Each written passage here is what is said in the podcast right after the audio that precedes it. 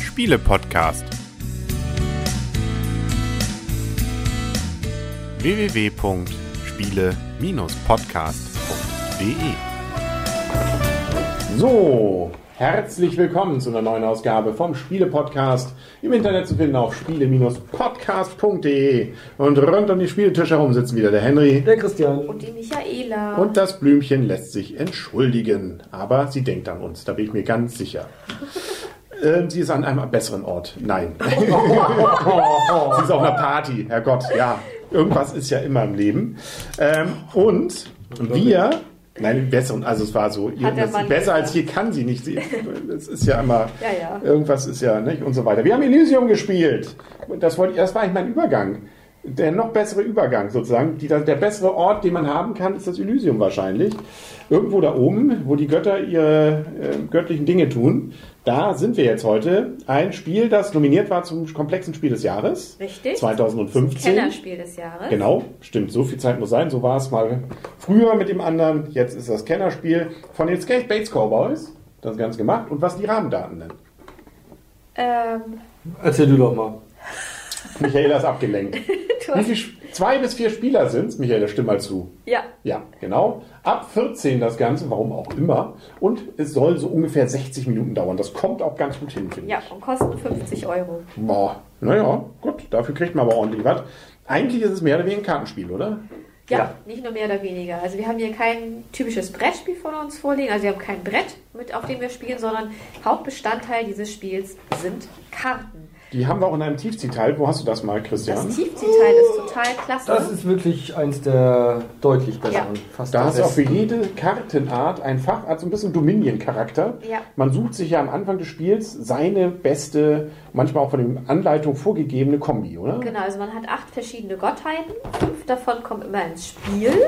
Die Karten werden dann gemischt und äh, abhängig von der Spieleranzahl werden in, werden in, werden in der Agora. Mach die Bewegung nochmal. Einfach Ja. fürs Video. Komm. Ja, nee, schon gut, alles gut, ja. werden dann in, in der Agora, das ist der Markt, in, in, der war früher im Mittelalter, war das auch der, der Markt, wo das, das Treiben stattgefunden hat, werden eine Karte mehr als das Dreifache ausgelegt von den Karten. Ähm, und dann geht es im Prinzip so los mit der ersten Phase, dass man mindestens drei Karten nimmt und eine Aufgabe, wobei das Reihe umläuft. Das heißt, der erste Spieler fängt an, muss sich überlegen, ob er eine Karte oder eine Aufgabe nimmt. Dann ist der nächste Spieler dran, macht dasselbe, aber wenn wir einmal rum sind, komplett, dann hat jeder am Ende drei Karten genommen und eine Aufgabe. Genau. Und dafür haben wir hier, die, wir haben doch wahrscheinlich auch eine Begriff, ne? Diese Säulen. Holzpöppel. Säulen. Ach, das ist ja simpelst. Genau. Also die muss ich nur haben, die muss ich erstmal noch gar nicht bezahlen. Das heißt, wenn ich hier eine Karte habe, die verlangt von mir einen blauen und einen gelben, Das ist die dann, Voraussetzung. und dann brauche ich nur einen blauen und gelben hier liegen haben. Genau. Ich muss jetzt nicht einen blauen und gelben abgeben dafür. Richtig. Das wäre ja zu simpel, das wäre Ja. ja normal. Richtig. Nee, ich muss mir einfach nur irgendeinen danach abgeben. Das heißt, beim nächsten Mal habe ich weniger Auswahl, äh, auch was nachher die Aufgaben angeht. Aber ich verliere, die, sind nicht wirklich teurer. Ich muss nur gucken, ah, sind da Karten, die ich vielleicht besonders haben will, dann gebe ich eine andere ab, als das, was vielleicht äh, draufgemalt ist oder nicht. Also da habe ich völlige Freiheit. Richtig, genau. Man sollte vielleicht schon gucken, man guckt sich die Karten ja vorher an, weil die Karten haben auch alle Effekte. Es gibt zum Beispiel Soforteffekte, die sind durch einen Blitz dargestellt. Es gibt Karten, die kann man aktivieren, die sind durch so einen Pfeil dargestellt. Es gibt Einmaleffekte, die werden hier durch so einen Kreis dargestellt. Das heißt, da kommt erstmal was drauf und wenn man die Karte mal nutzen will, dann kommt der Kreis praktisch weg. Damit ist die Karte äh, genutzt. Es gibt dauerhafte Karten und so weiter. Also alle Karten haben bestimmte Effekte. Dann steht da auch so ein bestimmter Text mit unten drauf, wie zum Beispiel hier bei dieser Einmaleffektkarte, lass einen Bürger umsonst ins Elysium übergehen und so weiter. Also von daher, man sollte sich vorher die Karten mal anschauen und demnach dann auch gucken, welche Karten interessieren mich auch und danach natürlich auch be bestimmen, welche Säulen stelle ich weg oder welche brauche ich noch, um die Karten, die ich noch brauche oder haben möchte, noch bekommen zu können. Zentrales Element des Ganzen ist allerdings auch, dass wir sozusagen ein Oben und ein Unten haben bei uns, äh, wo wir unsere Karten Das auslegen. nennt sich, das obere nennt sich Sphäre und das untere nennt sich Elysium. Genau, in der Sphäre, da kommen die Karten erstmal hin, wenn ich mir erworben habe. Ja. Und da nutzen sie mir auch was, was die Funktion darunter angeht. Richtig. Dann kann ich jede Runde am Ende, je nachdem, welche Aufgabe ich mir sozusagen oder Ja. welche von den Karten da oben dann nehmen kann noch, ähm, welche überführen. Zwischen eins und drei davon. Ja. Äh, Gibt es auch irgendwas, wo ich gar keine? Nee, immer Nein. eins bis drei. Und ähm, unten nutzt mir die Funktion dann nichts mehr. Aber das ist wichtig, um die Punkte nachher zu machen. Genau. Weil da sammle ich sozusagen die Karten und muss sie möglichst äh, aufsteigend der gleichen Farbe zum Beispiel sortieren oder die gleiche Zahl drauf haben, zum Beispiel die 1 und dann verschiedene äh, Farben davon sammeln. Also dann gibt es Punkte dafür. Es sind Mythen, die gebildet werden. Das heißt einmal Mythen der Familie. Das Mhm. heißt dann die gleiche Familie. Wenn hier zum Beispiel Hephaistos, das heißt Hephaistos 1, 2, 3, das ist Oder die Familie Ares. oder Ares. Und, oder Mythen des Ranges, das wäre dann zum Beispiel fünf verschiedene Gottheiten sind im Spiel, zum Beispiel fünf verschiedene Einsen dann zu sammeln. Das sind Genau. dann die Mythen des Ranges. Deswegen gibt es nämlich Karten, die auch das zum Beispiel manipulieren, dieses Runterschicken. Da gibt es dann besondere Punkte nochmal für oder man kann dann doch nochmal was nutzen oder man kann von den oberen Funktionen nochmal was nutzen. Man kann den, das haben wir zum Beispiel jetzt bei dieser Variante, die wir gerade eben gespielt haben, den anderen mal was wegnehmen. Man bekommt was. Also es gibt viele, viele Möglichkeiten, ähm, mit diesen Karten dann auch Kombis dann zu machen. Ne? Da gibt es richtige Kettenreaktionen. Wenn ich das mache, dann passiert bei dem anderen noch was, da kann ich mal was wegnehmen. Das funktioniert. Oder zum Beispiel, wenn ich mir eine Karte nehme, zum Beispiel bei der Hades-Familie, jedes Mal, wenn du dir eine Hades-Karte nimmst oder Elysium überträgst, bekommst du einen Siegpunkt oder was, sowas zum Beispiel. Jede der Familien hat auch so ihre Schwerpunkte, nicht? Also in welche die so mit ihr, also A- mit einem Ares ist da so ein bisschen kämpferisch, nicht? Der nimmt mal gerne was von anderen, nicht? Andere sind ein bisschen piesiger drauf. Und so kannst du dann eben auch diese Familie miteinander mischen. Ähm, je nachdem, welche Kombi du hast, hast du bestimmte Schwerpunkte auch bei dem Gesamtspiel. Bist du eher Richtig. piesig drauf, viele Punkte zum Beispiel ist eins. Willst du lieber die anderen ärgern, dann nimmst du die Kombi und so weiter und so fort. Genau. Schön finde ich auch, dass die Anleitung schon bestimmte Kombinationen vorgibt. Das finde ich auch sehr nett gemacht. Also da ist dann schon vorgegeben, wenn man zum Beispiel für Interaktion möchte oder wenn man gerne Physikpunkte sammeln möchte und so weiter, dann sind da schon bestimmte Kombinationen von Gottheiten vorgegeben, die man dann spielen kann, um das gewünschte Ergebnis zu erzielen. Gespielt werden jetzt bei drei und vier Personen werden fünf Runden gespielt. Wenn wir zu zweit spielen, ähm, werden auch fünf Runden gespielt. Ach so.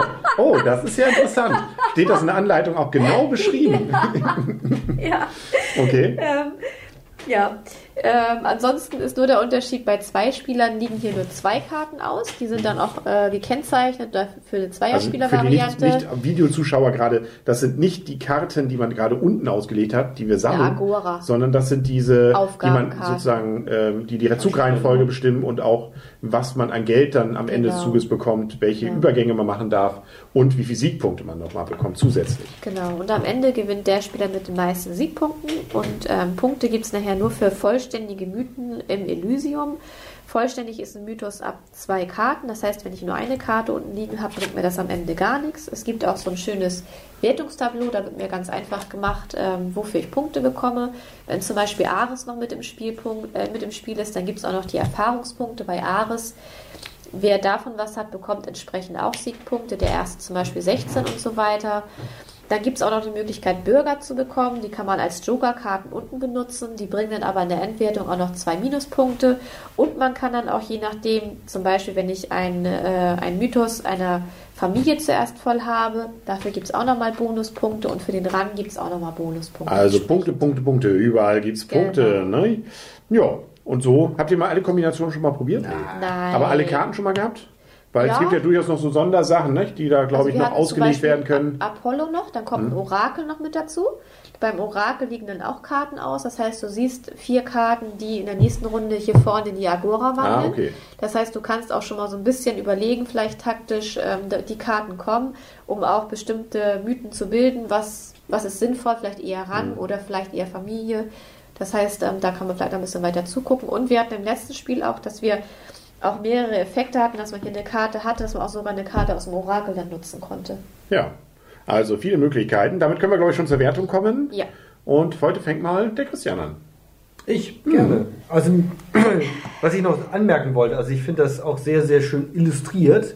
Ähm, es ist so, dass jede einzelne Familie, wie wir sie jetzt genannt haben, von einem eigenen Illustrator ähm, gemalt wurde. Das heißt also, acht Illustratoren waren an diesem Spiel beteiligt. Der Stil ändert sich also. Ja, deutlich. Also das merkt man schon. Also das ist einfach auch sehr nett anzuschauen. Ich finde das sehr abwechslungsreich, optisch sehr schön.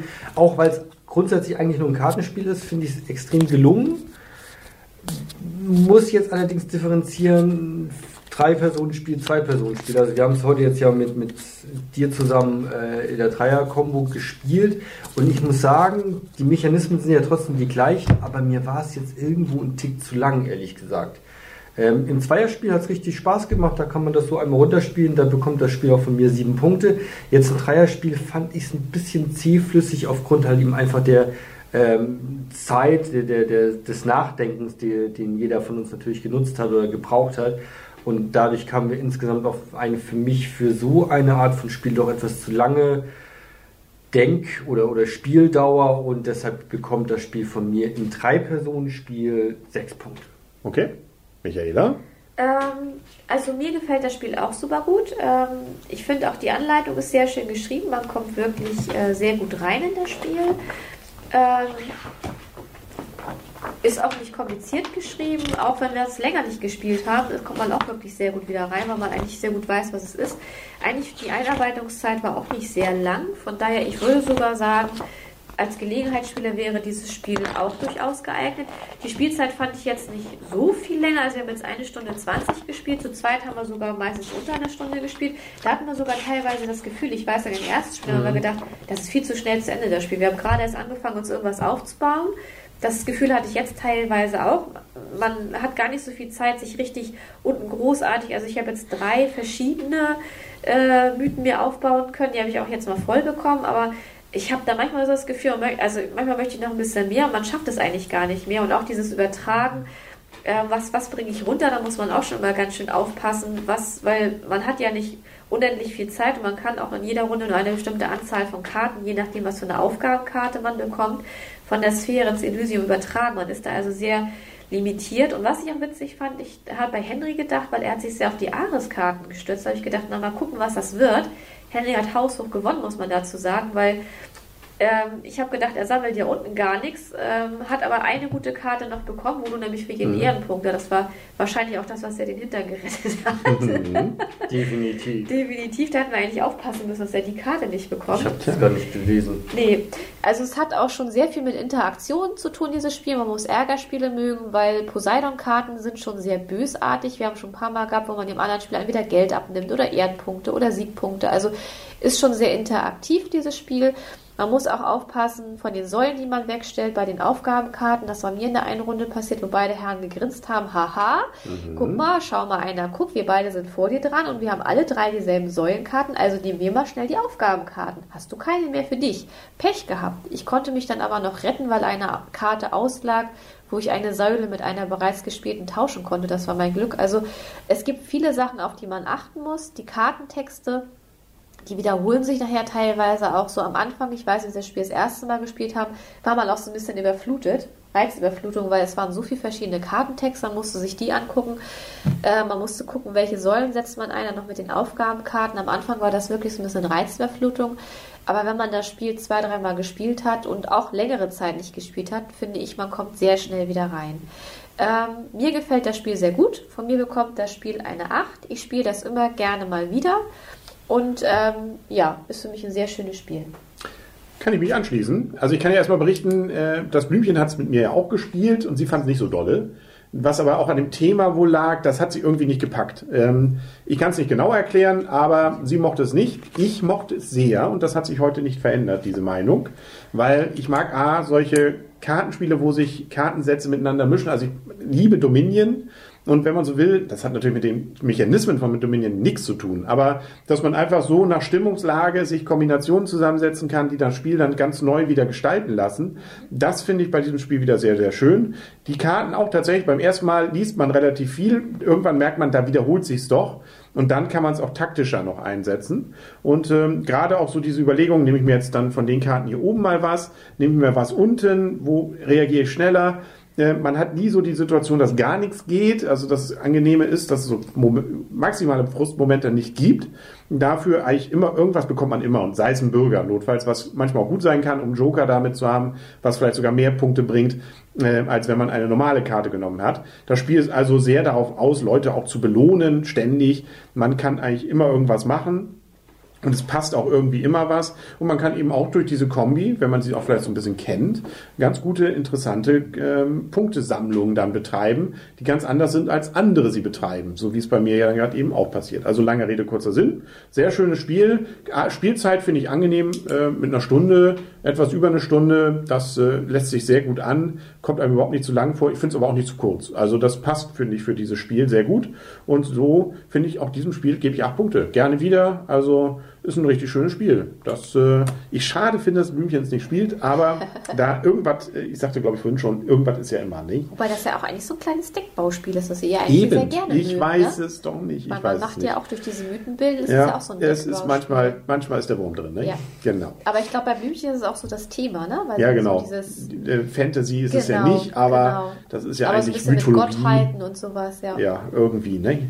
Genau, das war's. Also, dann sind wir für heute durch. Richtig. Haben ein Spiel für gut befunden. Freut sich doch der Autor. Wer war's? Das waren zwei, meine ich. Zwei. Ah ja, Brad J. Gilbert und Matthew Dunstan. Hm, ja, Glückwunsch. Habt ihr gut gemacht. Richtig. Daumen hoch. Ja.